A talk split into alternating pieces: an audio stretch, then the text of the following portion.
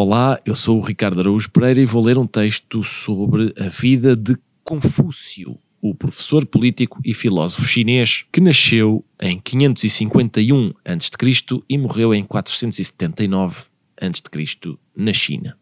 O pai de Confúcio morreu quando ele tinha apenas 3 anos e foi a mãe que o criou. Não se sabe muito sobre a sua infância, mas a sua família devia ser muito modesta.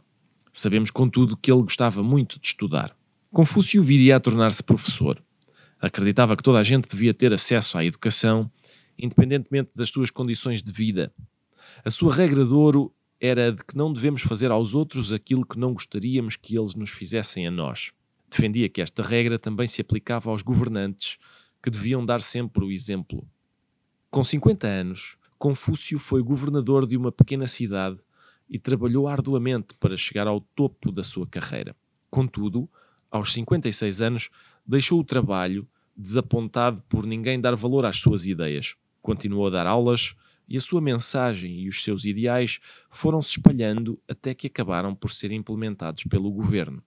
Hoje em dia é lembrado como o mais importante professor e filósofo da história da China.